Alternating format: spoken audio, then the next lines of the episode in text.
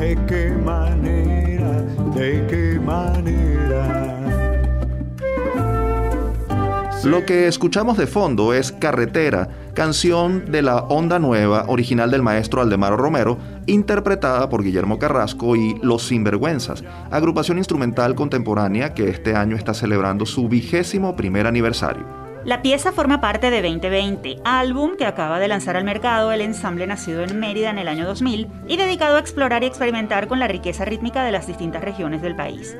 El disco incluye melodías inéditas y conocidas y cuenta con la participación de emblemáticos cantantes como Francisco Pacheco, Cecilia Todd, Vidal Colmenares y Anaeto Realba. Los sinvergüenzas son dignos representantes de lo que las nuevas generaciones realizan por actualizar y difundir el acervo musical nacional. Con ellos arrancamos el programa de hoy porque en Universate no solo queremos ser tribuna para las voces de la Universidad Venezolana, sino también exaltar el trabajo de esos artistas que representan lo mejor de nuestra idiosincrasia. A los sinvergüenzas, el ensamble, los felicitamos por su vigésimo primer aniversario y les pedimos que sigan haciendo estas maravillosas sinvergüenzuras sonoras. Pueden escuchar más de su música a través de arroba los sinvergüenzas en Instagram y YouTube antes de que me convierta en polvareda, en polvareda.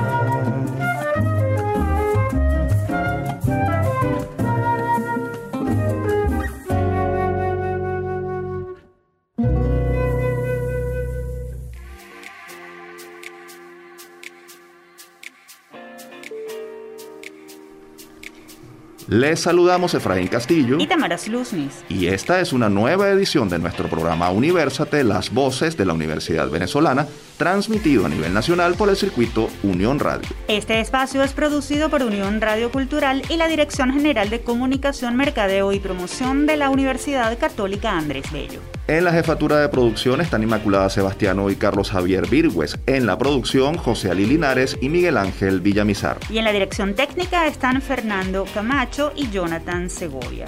Este programa está siendo grabado desde el estudio de radio de la UCAB. Agradecemos el apoyo del Departamento de Producción Audiovisual de la Escuela de Comunicación Social de la Universidad por hacer esto posible. Tamara, una nueva edición de Universate y una nueva oportunidad de compartir con nuestros oyentes lo que distintos representantes de la Universidad Venezolana tienen que decir y aportar en estos tiempos. Antes de continuar, queremos enviar un mensaje de aliento a nuestros compañeros Fernando Camacho, Giancarlos Caraballo y Ricardi Carrer, quienes están atravesando dificultades de salud relacionadas con la COVID-19. Un abrazo para ellos. Así es, un abrazo para ustedes muchachos. Les recordamos a nuestros oyentes que es fundamental seguir las recomendaciones para evitar contagiarnos con la COVID-19. En estos momentos es muy importante que cada uno de nosotros sea responsable de la propia salud. Y como siempre, nuestro programa está cargado de información variada. Hoy hablaremos de vacunación, prevención y salud mental en tiempos de pandemia, de opciones para mejorar la educación a distancia y de universitarios venezolanos exitosos más allá de nuestras fronteras. Y para comenzar de inmediato haremos nuestro recorrido por el acontecer universitario nacional en nuestra sección Actualidad Universitaria.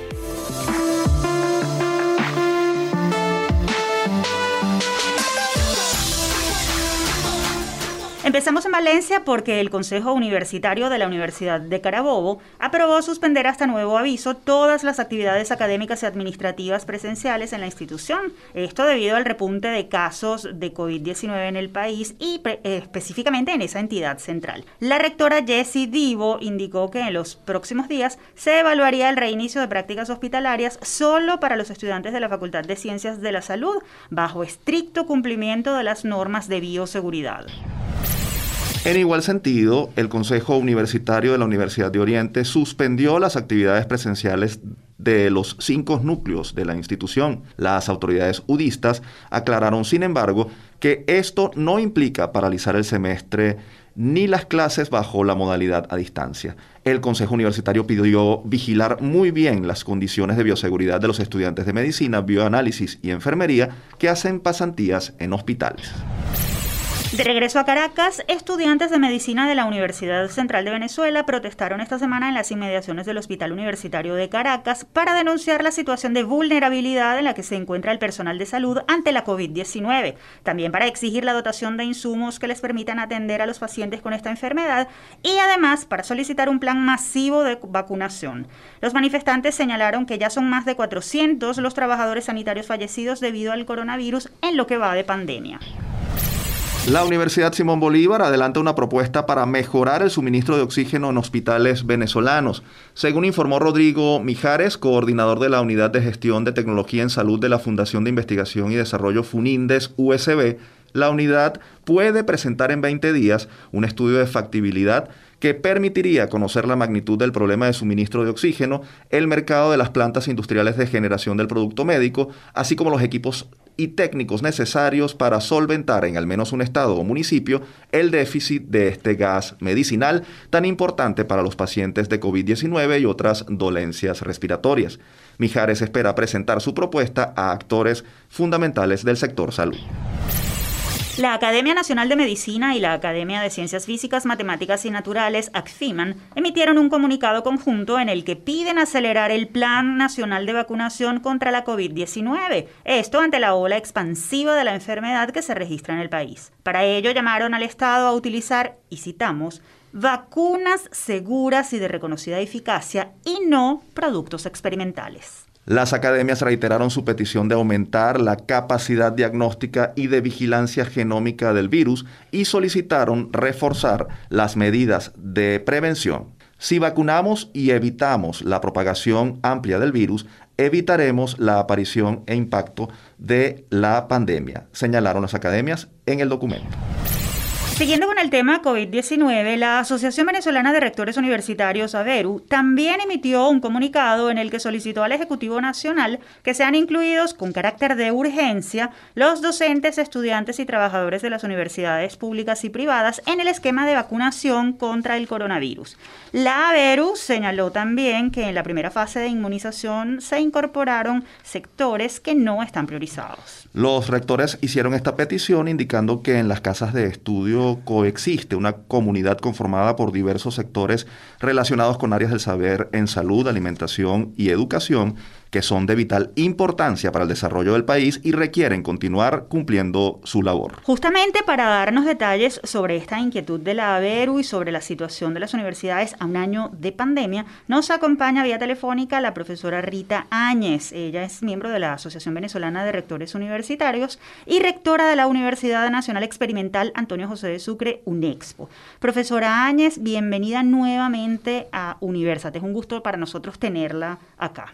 Bueno, muy buenos días. Muchas gracias por la invitación y la oportunidad para hacer un llamado una vez más al Ejecutivo Nacional para sensibilizar el tema de lo, la alta vulnerabilidad que tenemos en nuestras casas de estudio, obviamente, porque independientemente de las medidas de cuarentena radical o todo lo que ha habido de restricción de la movilidad, las instituciones universitarias son instituciones vivas donde no podemos dejar de tener personal de guardia, de apoyo, eh, que mantengan pues otras instalaciones universitarias. Y a pesar de todo el año que transcurrió, donde tuvimos una modalidad online eh, a distancia, me refiero, de la educación universitaria, pues se ha impuesto en algunas áreas la necesidad de asistir a la universidad, tanto docente, personal de apoyo como estudiantes, por alguna naturaleza específica de una asignatura o de una actividad académica como una defensa, de alguna actividad que tenga que ser obligatoriamente presencial. O sea, de esta realidad está el conocimiento del Ministerio de Educación Universitaria y varios varios entes del gobierno nacional y por eso el pasado mes eh,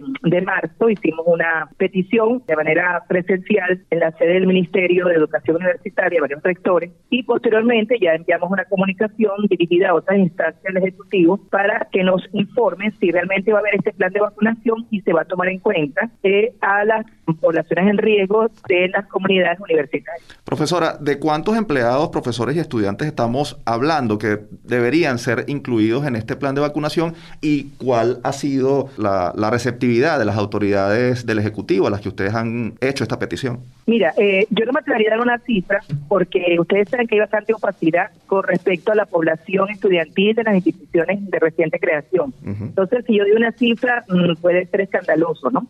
Nosotros eh, vamos a referirnos a lo que oficialmente dicen las cifras del Ministerio, eh, es la población estudiantil de cerca de 2 millones de, estudiantes. Esto en nuestra casa de estudio no está registrado así, apenas en la Asociación Nacional de Rectores tenemos una estadística aproximadamente de 400 mil estudiantes registrados, pero vamos a irnos a la cifra oficial de 2 millones de estudiantes. Si le suma a eso el personal docente, administrativo de apoyo, que suman unos 400 mil personas, podríamos hablar fácilmente de 2 millones y medio de personas. Sin embargo, en este momento hay una realidad y es que están asistiendo una cantidad mucho menor a esa que acabo de indicar. Cuando digo asistiendo, porque como les dije antes, hay actividades sustantivas en la universidad, empezando por el cuerpo de vigilantes, etcétera, etcétera, ¿verdad? De, mantenimiento de las instalaciones de laboratorio, eh, viveros, bioterios, bibliotecas inclusive, porque aunque no estén yendo, tenemos que actualizarmente, tenemos que ir actualmente a, las, a los sitios para el mantenimiento de la infraestructura física. Entonces, probablemente una población que alcance un 20% de la cita que acabo de decir en este momento. Pero lo que sí es cierto es que tenemos las listas ya elaboradas con las personas que están haciendo las instituciones que se exponen pues a este tipo de, de, posible contagio y es lo que estamos esperando nos den respuesta en el menor tiempo posible. Profesora, la suspensión de actividades presenciales, dada la situación, ha generado malestar en muchos estudiantes. Ellos se quejan del retraso que esto causa, sobre todo por las dificultades que tienen en cuanto al acceso a la educación virtual. ¿Qué está pasando en materia de clases a distancia? ¿Estamos ante una posible nueva paralización de la Universidad venezolana? Mira, la paralización está, pero no de la universidad, creo que está del país, ¿no? Mm. Hay una paralización en el país, es evidente, de todos los sectores económicos, los sectores productivos y, y, no escapamos de las universidades. Sin embargo, yo tengo que reivindicar que desde el año pasado eh, hicimos grandes esfuerzos las universidades a pesar de la gran dificultad de conexión en el país, eh, del tema de electricidad, del tema de equipamiento para los estudiantes y, la misma comunidad académica de equipo de alta tecnología o de última tecnología, eh, de poner eh, en práctica la educación totalmente online. Eh, ni siquiera híbrida, son totalmente online. Ya llevamos en el caso de muchas universidades como la nuestra, tres lapsos académicos de pre y posgrado que hemos cumplido bajo esta modalidad. Entendemos las dificultades de conexión para ambas partes, estudiantes y profesores, pero no, no tenemos otra alternativa frente a una realidad que es la posibilidad de contagio y el peligro de la vida de los miembros de la comunidad, porque se está en juego la vida de las personas. Tenemos varios fallecidos, no tenemos una estadística global, pero sí varios fallecidos, estudiantes, profesores, empleados, obreros, familiares por el COVID. Entonces es muy temerario que en función de una petición muy válida nosotros expongamos a las comunidades a una posible contaminación masiva. Entendamos que en un salón, por más que tú establezcas distancias, no caen más de 20 personas. Estas 20 personas, con 20 personas más y así sucesivamente, pues establece la cadena de contagio. E igualmente con los docentes. Entonces, nosotros nos parece que tenemos que mantener, ya es una decisión tomada por los consejos universitarios, mantener la modalidad virtual, a pesar de que estamos conscientes de las dificultades que esto representa para la comunidad estudiantil. y para la misma comunidad docente, realmente. Claro. Profesora, además de vacunación, ¿qué exigencia urgente hacen desde las universidades y la ABER o el gobierno nacional para eh, garantizar la bioseguridad de empleados, obreros, docentes y estudiantes y el funcionamiento de las universidades? Bueno, casualmente el presupuesto para poder adquirir el material de bioseguridad o el material de bioseguridad mismo. Nosotros hemos tenido que hacer grandes esfuerzos, como les digo, porque no hay presupuesto universitario. El año pasado no llegaron gastos de funcionamiento, este año no ha llegado formalmente lo que llaman el programa de desembolso y nosotros hemos podido manejar la variable bioseguridad, que no es una variable eh, que se pueda excluir del día a día de nosotros, con donación por ingresos propios. Pero no ha habido realmente una política de dotación de material de bioseguridad para las casas de estudio. Esto es muy preocupante porque, como les dije, tenemos personas todos los días en nuestras casas de estudio, empezando por el mismo este, funcionario de seguridad que tiene que estar en su guardia, actualmente impidiendo o cuidando las instalaciones, y otro, otro personal que por razones de la misma educación online requiere mantenimiento de las plataformas de tecnología y los medios de comunicación de la universidad. Entonces, y todas las demás áreas, pues, son sustantivas y medulares para la vida universitaria, el mismo pago al personal. Hay muchas variables donde la presencia, la bioseguridad, desde la A hasta la Z, hace falta, me refiero a cantidad y calidad y, y oportunidad de la llegada de esos insumos. Profesora Áñez, se nos acabó el tiempo y agradecemos por su participación en Universate. Usted es siempre bienvenida a nuestro espacio. Muchísimas gracias a ustedes por darme una oportunidad para servir de nuestra realidad universitaria. Ustedes escuchaban a la profesora Rita Áñez, rectora de la UNEXPO y miembro de la Asociación Venezolana de Rectores Universitarios, AVER. Y nosotros continuamos con Universate. En esta parte del programa vamos a seguir hablando de la COVID-19, pero desde otra perspectiva, la de su impacto en la salud mental y lo que dicen los expertos de nuestras universidades sobre ello. De esto conversaremos en nuestra sección El que busca encuentra.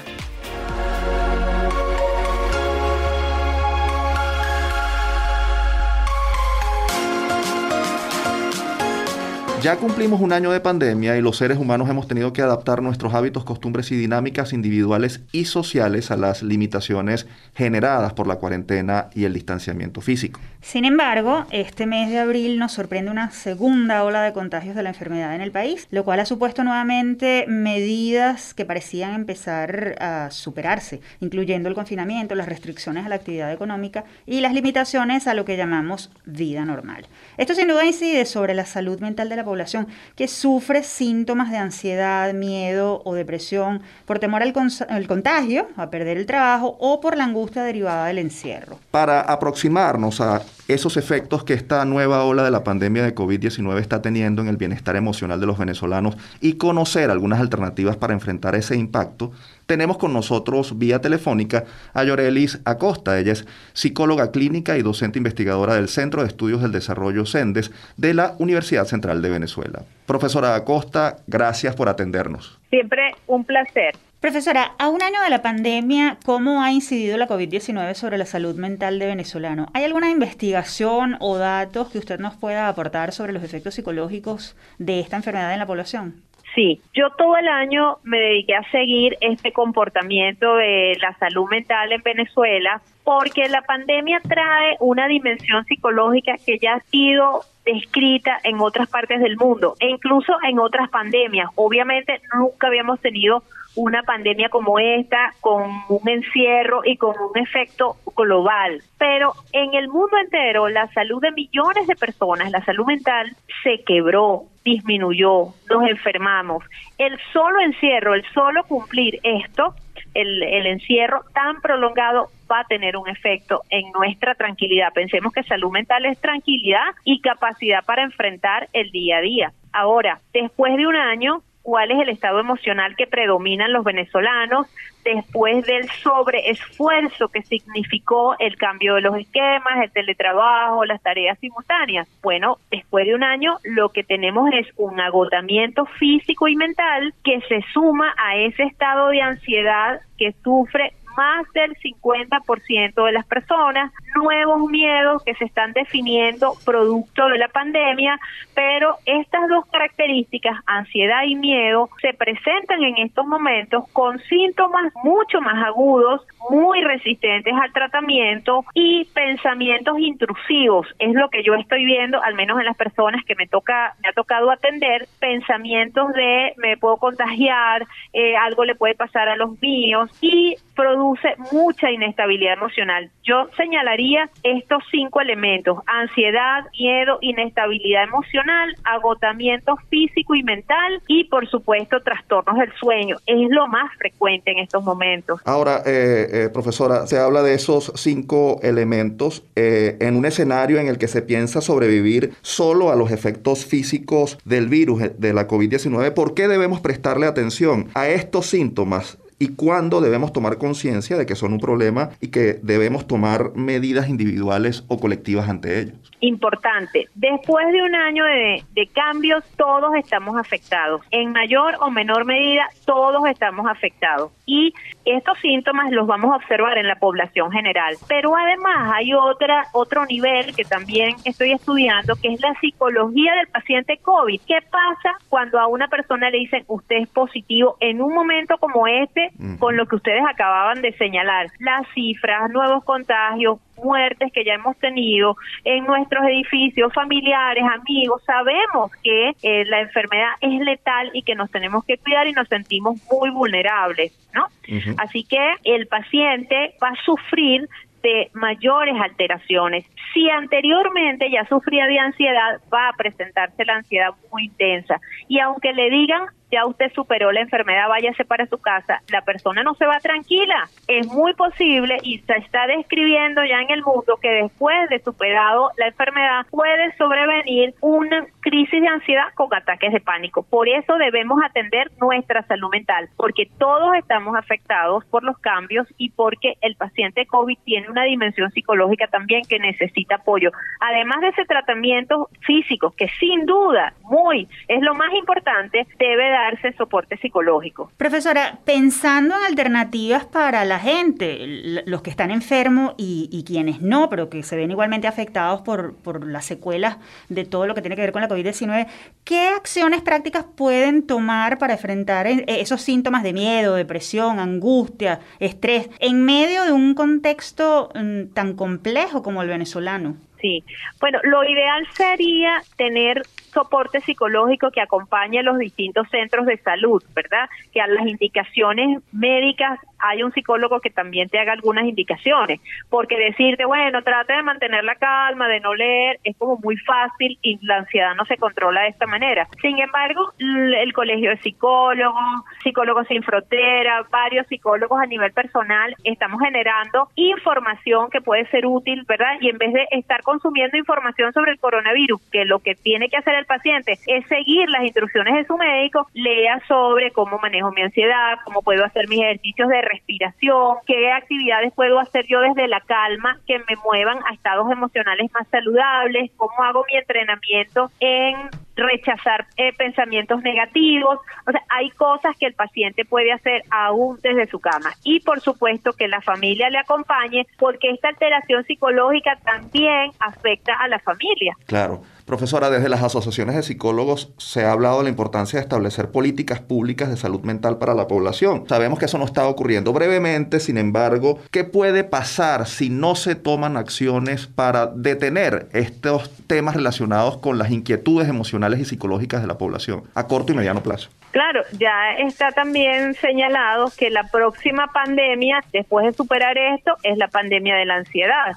Y todos tenemos que aprender que vamos a enfrentar momentos muy difíciles y la respuesta natural no puede ser una crisis de ansiedad. Realmente necesitamos aprender a manejar esta situación, a mantener la calma, a manejar esta inestabilidad emocional que, que afecta mucho a la gente, porque la inestabilidad la podemos sentir todos. Un día, una semana, tú trabajas muy bien, haces tu esfuerzo, cumples tu agenda y al otro día no te puedes levantar de la cama. Y la gente dice, pero ¿qué me pasa hoy que no puedo?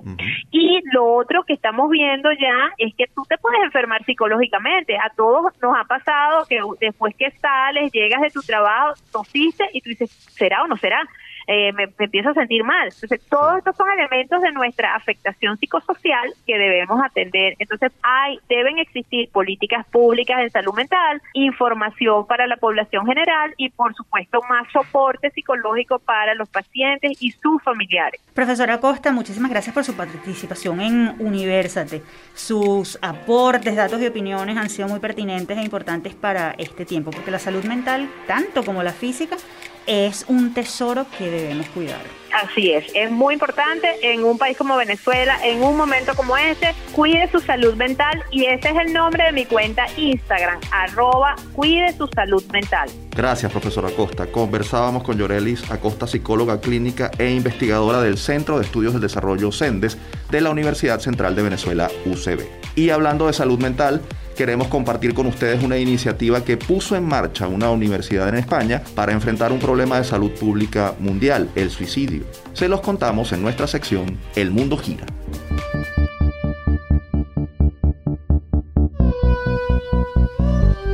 Investigadores, psicólogos y psiquiatras de la Universidad Pompeu Fabra de Barcelona, en España, desarrolló unos algoritmos de inteligencia artificial que, analizando textos, imágenes y actividades en Twitter, detectan patrones de comportamiento suicida con un 85% de precisión.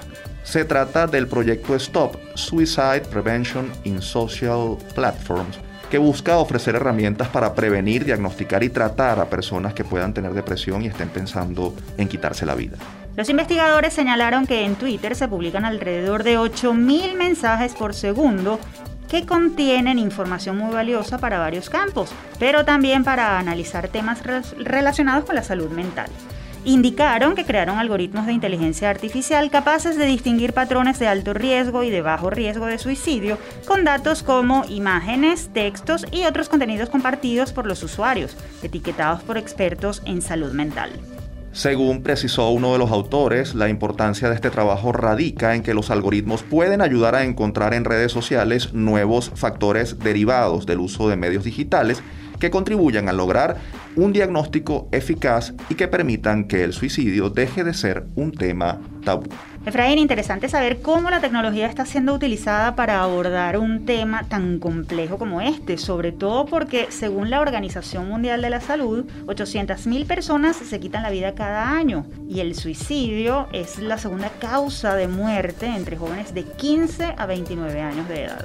Así es, Tamara, y en tiempos de COVID esto también es muy, muy delicado y es importante tratar. Las redes sociales además se han vuelto espejos de nuestra vida y es innegable que pueden servir para detectar nuestros problemas. Ahora sí es momento de hacer una pausa en Universate. Al regreso, seguimos con más. Construye Seguimos con más de Universate, las voces de la Universidad Venezolana. Les recordamos que pueden seguirnos en nuestras redes sociales. En Twitter, Facebook e Instagram estamos como arroba Universate Radio. Y en esta parte del programa hablaremos sobre las iniciativas que está adelantando la Escuela de Educación de la para asesorar a los docentes de distintos centros educativos en formación a distancia. Esto y más desde el campus.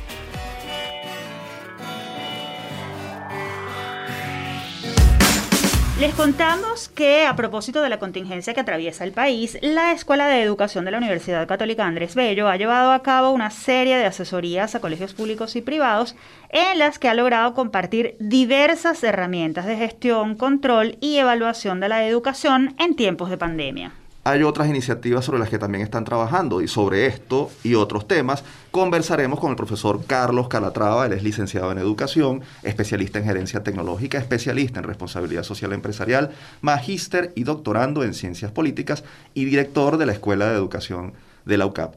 Bienvenido una vez más a Universate, profesor Calatrava. Buenos días, bienvenidos, ¿cómo están? Muchas gracias. Profesor Calatrava, ¿cuál es la situación de la educación a distancia en el país en este momento? Ok, eh, en este momento eh, lo primerito es que ya es segundo año escolar eh, con, con, atención remota para todo el sistema educativo obligatorio. Estamos hablando de el nivel de inicial, el nivel de primaria y el nivel de educación media.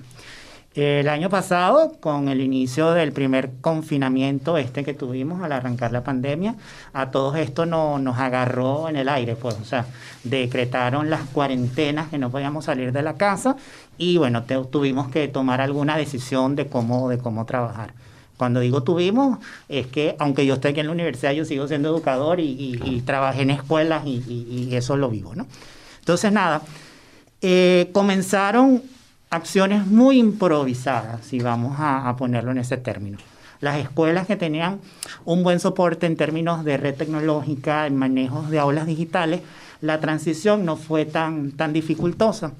Pero las escuelas que no tienen luz, que no tienen agua, que no tienen internet, que no tienen laboratorio informática, vimos una variedad de recursos. Por ejemplo, Fe y Alegría tuvo que maximizar eh, el IRFA, Instituto Radiofónico. Los profesores de toda la Federación de Fe y Alegría se transformaron en productores de radio. Son, este, por cuestiones de la vida, son colegas de ustedes. Tuvieron que aprender a, grabar sesiones más o menos parecidas a un podcast eh, cargar eso en la plataforma de Fe y Alegría y obvio comenzarlo a difundir por Radio Fe y Alegría.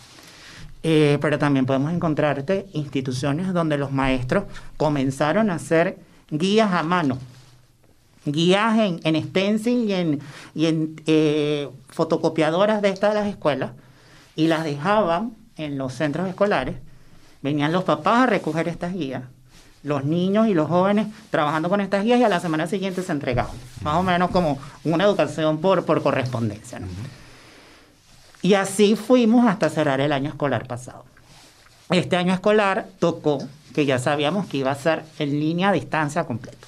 Y es ahí es donde la, la escuela, nuestra escuela de educación, se comenzó a convertir en, más allá de un centro de referencia, en un centro de apoyo.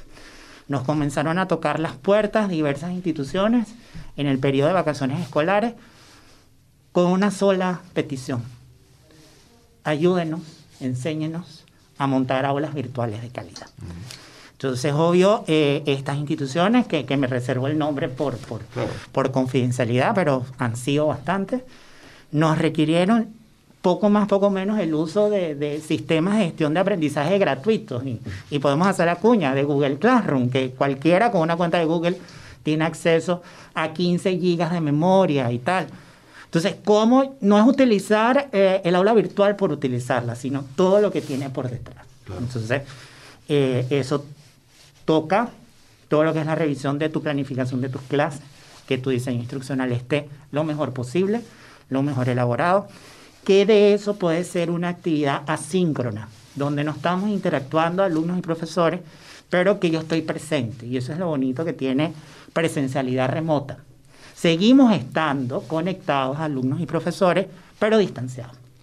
Ahora, eh, eh, profesor, usted hablaba de, que se reservaba el nombre, pero, y pero nos decía que han sido muchos. Sí. ¿Cuántos centros educativos han han, han, sido asesorados en esta materia y, en qué consiste, en qué ha consistido esa asesoría que le Ok, eh, te puedo hablar del número de docentes atendidos, que han sido 400 a nivel nacional, eh, y ese número va creciendo porque estos 400 fue el del periodo de las vacaciones escolares. Eh, en todo lo que fue el primer lapso, evidentemente ya, ya las escuelas y los colegios estaban en clase y aunque el número siguió subiendo, no es la magnitud como, como en vacaciones. y, y, el trabajo es muy facilito. Le pedimos primero a los profesores que generen un diseño instruccional. No la programación que ya tienen, no. Prográmame eh, un trimestre de tus clases. Cómo lo ves, cómo y tal. A partir de ese diseño instruccional vamos al importantísimo paso de la conceptualización del aula virtual. Conceptualizar el aula virtual es responder las cuatro preguntas fundamentales. ¿Qué? ¿Cómo? ¿Cuándo? ¿Y con qué?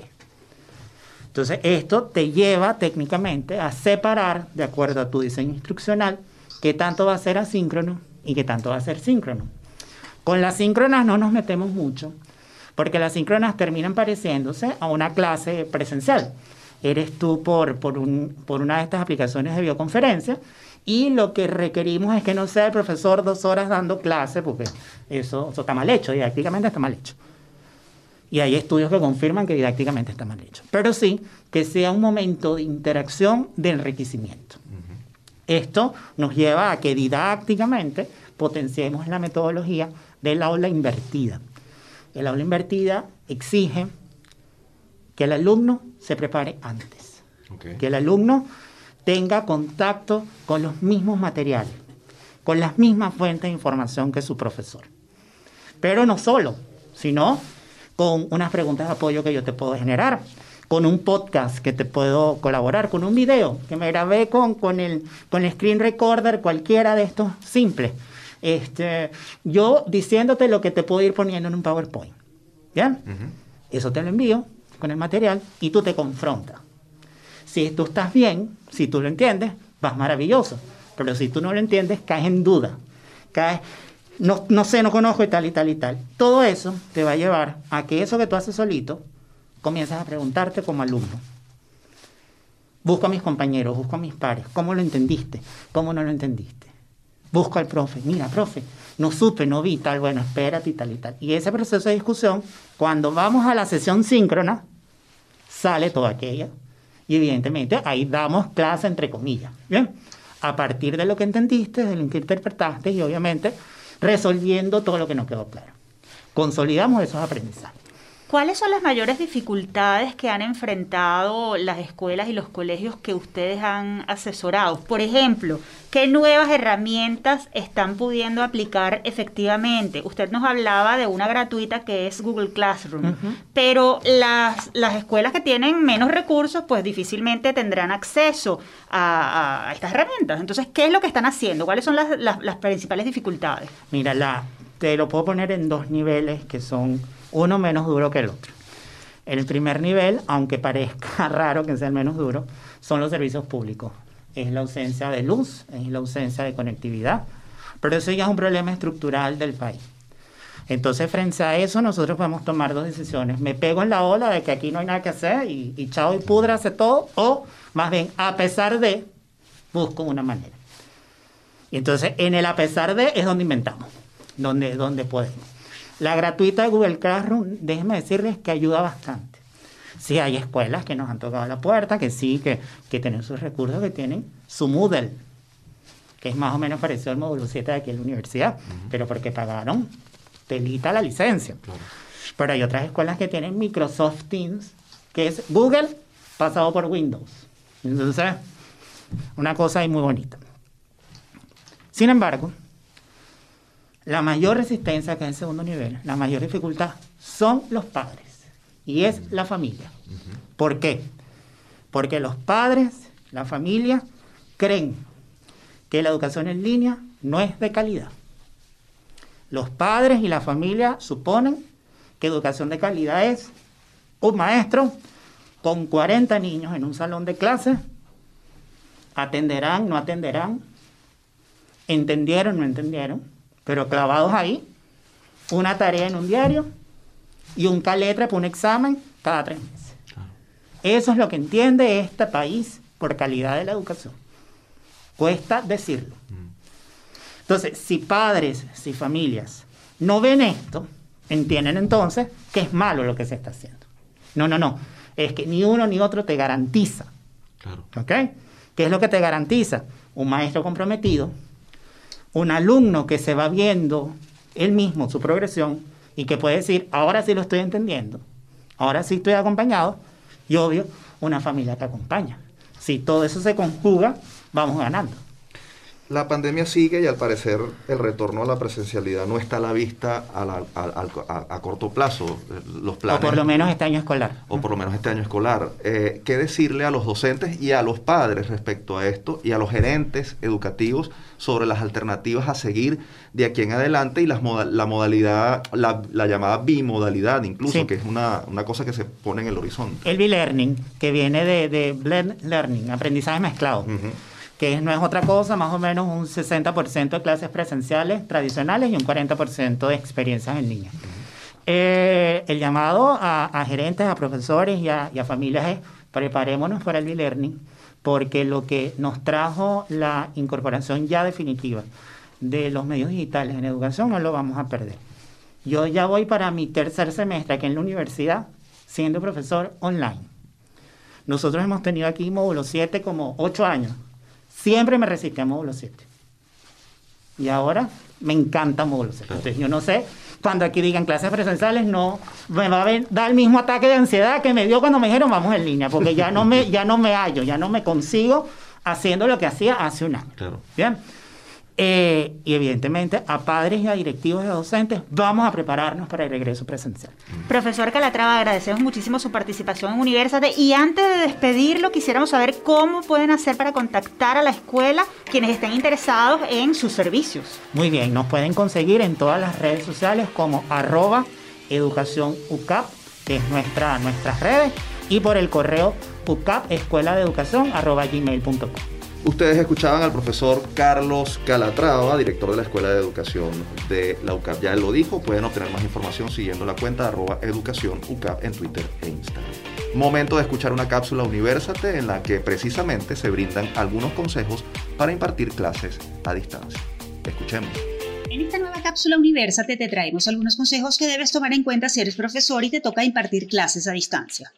Lo primero que debes hacer es familiarizarte con las plataformas utilizadas por las unidades de cursos a distancia de la institución en la que impartes clases. También debes considerar otras aplicaciones que te pueden servir de respaldo, tales como Drive, Slack y Dropbox. Considera enseñar de forma asíncrona, lo que significa que los contenidos de la cátedra deben permanecer en la plataforma correspondiente durante todo el periodo de clases, con el fin de que el estudiante pueda acceder a la información en cualquier momento. Haz que la navegación a través de los contenidos del curso sea simple y comprensible. Recuerda que todo es más difícil para los estudiantes bajo esta modalidad, la comunicación es más lenta y las distracciones son mayores.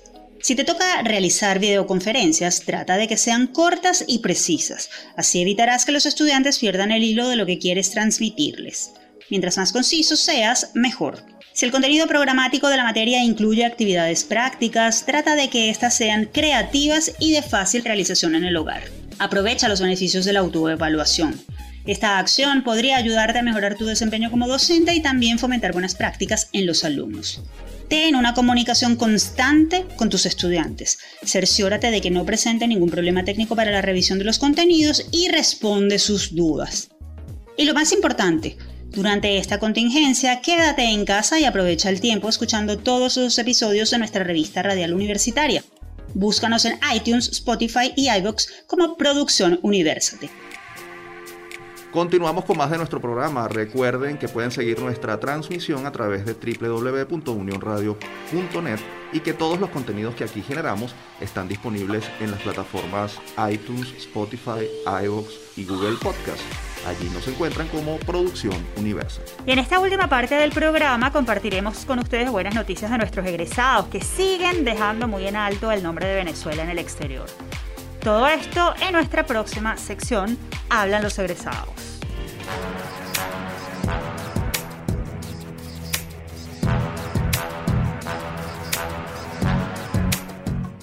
La periodista colombo-venezolana Andreina Solórzano, egresada de la UCAP, fue reconocida recientemente con el premio India Catalina a la mejor presentadora de noticieros de Colombia. En la actualidad, Solórzano trabaja en el canal Caracol, medio en el que funge como narradora de contenidos de la última emisión del programa informativo. Allí se ha destacado por su credibilidad y profesionalismo, razones por las que precisamente hemos querido tenerla este fin de semana en Universate, porque ella es hoy un ejemplo de la capacidad y del valor de los universitarios venezolanos. Andreina, te damos la bienvenida a nuestro programa, nos alegra tu premio y también que seas venezolana y además que seas ucavista. Bienvenida. Muchas gracias, Efraín y Tamara. Me encanta saludarlos a ustedes y a toda la audiencia. Gracias por esa introducción tan bonita. Y bueno, más que, yo más que nadie muy, muy, muy orgullosa de ser venezolana y, como usted bien dijo, ucavista también, que eso creo que es un, una insignia que llevamos por toda nuestra vida. Es así, Andreina. Queremos mm, preguntarte por qué te fuiste a Colombia y cómo lograste insertarte en un mercado laboral tan competitivo como el de ese país. Bueno, yo llegué a Colombia en 2018 digamos que la situación era muy diferente en ese momento aquí en Colombia. Había ya una migración, una primera ola de migración venezolana, pero no era, digamos, esta última ola que ha desbordado un poco las capacidades. Sin embargo, puedo, creo que, el Estado colombiano está manejándolo bien, o sea, está haciendo decisiones importantes. Pero bueno, eso es otro tema. Entonces, en ese momento, digamos que no, no era tal la avalancha corrí también con la suerte de, pues, yo no, la verdad no llegué con trabajo, llegué a buscar trabajo, busqué, llegué a tocar puertas como loca, pero venía de trabajar en, Caracas, en FM Center, también trabajé antes en, en la 92.9, la mítica 92.9 de, de, nuestra época, y, y, venía pues con, y con una experiencia también de un programa de televisión en la tele. Entonces, con esa experiencia y tan joven, pues creo que me ayudó muchísimo a, que se me abrieran algunas puertas. No fue enseguida, eh, me tocó buscar bastante, me tocó tocar muchas puertas, pero finalmente un año después, más o menos de, llegar, terminé en un noticiero que se llama CMI. Es un, un noticiero de un, de un canal que no es de los, los, dos grandes canales de Colombia, son RCN y Caracol. Correcto. Este es otro canal un poco más pequeño, sin embargo es muy de nicho, eh, lo, ven mucho los líderes de opinión y los políticos del país, y el director de ese noticiero se llama Yamid Amat, es considerado un maestro de presentadores en Colombia, y él fue el que me, me acogió y me enseñó y tal cual, fue mi maestro. Entonces creo que eso fue una inmensa suerte. Andreina, en unas palabras de agradecimiento por el premio que recibiste, indicaste que como Colombo venezolana este galardón es muy significativo, sobre todo en un momento muy especial en el que algunos venezolanos dispersos por el mundo están siendo objeto de xenofobia. ¿Cómo es ser periodista en el extranjero y mm, de alguna manera tú fuiste objeto de víctima de discriminación? Bueno, yo dije eso porque estoy clara que no todos mis hermanos venezolanos que han estado llegando a Colombia han sentido eh, esas, esas puertas abiertas de las que yo les estoy hablando. Entonces siento que es mi responsabilidad moral porque yo antes de colombiana soy venezolana, yo nací en Venezuela, pasé toda mi vida en Venezuela y yo me naturalicé colombiana, o sea, yo por el tiempo que llevo acá terminé obteniendo mi, mi, nacionalidad y también, por supuesto, es algo que siento en el corazón porque ese país es mi país también y quiero construir aquí. Pero yo, yo me sentía como en una responsabilidad moral de que por muchos años mucha gente ni siquiera sabía que yo era venezolana, la gente pensaba que yo era costeña por el acento y yo de un tiempo a esta parte he decidido, eh, digamos, estoy trabajando con USAID y Acdivoca, en, soy embajadora de la reconciliación y esto precisamente lo que busca es la integración de las poblaciones en particular de la población migrante, integración eh, eh, eh, socioeconómica. Entonces, nada, yo quería como aprovechar esa visibilidad que yo tenía, que el público colombiano me ve en sus pantallas desde hace varios años y dar un mensaje al respecto porque quiero que todos mis hermanos tengan las mismas oportunidades que yo tuve. Andreina, desde tu experiencia, ¿por qué es importante la inclusión? Además, ¿cómo se pueden lograr las oportunidades, esas a las que tú tuviste acceso y a las que tal vez otros venezolanos mm, no? Y además, ¿cómo fomentar esa hermandad entre los países y sus ciudadanos? Mira, es que yo creo que es mucho más lo que se gana cuando se trabaja por una inclusión que cuando no se hace, porque el venezolano llega con un saber.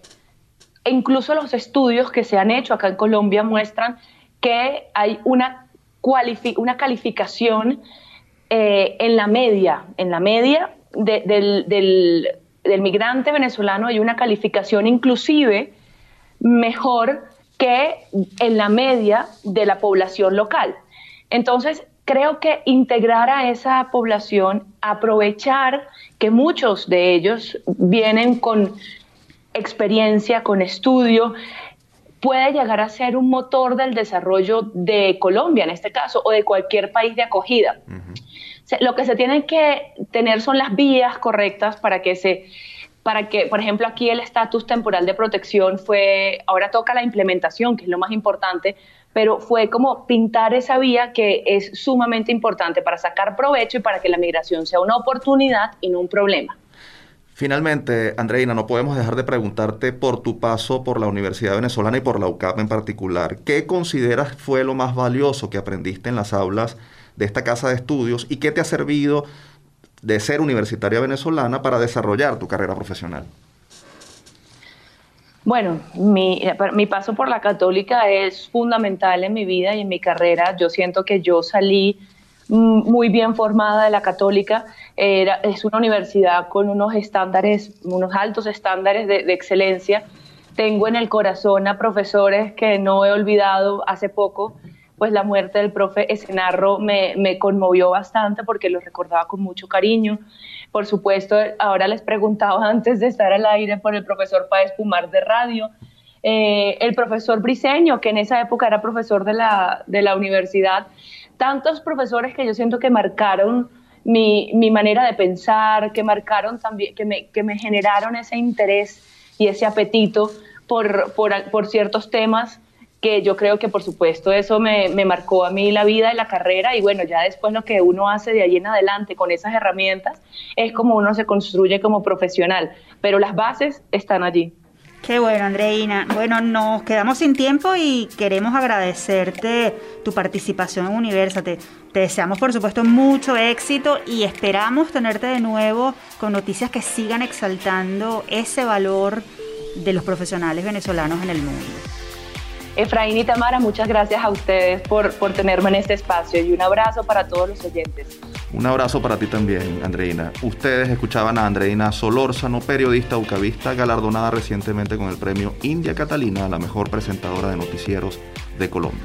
Momento de despedirnos, no sin antes compartir con ustedes nuestra acostumbrada frase.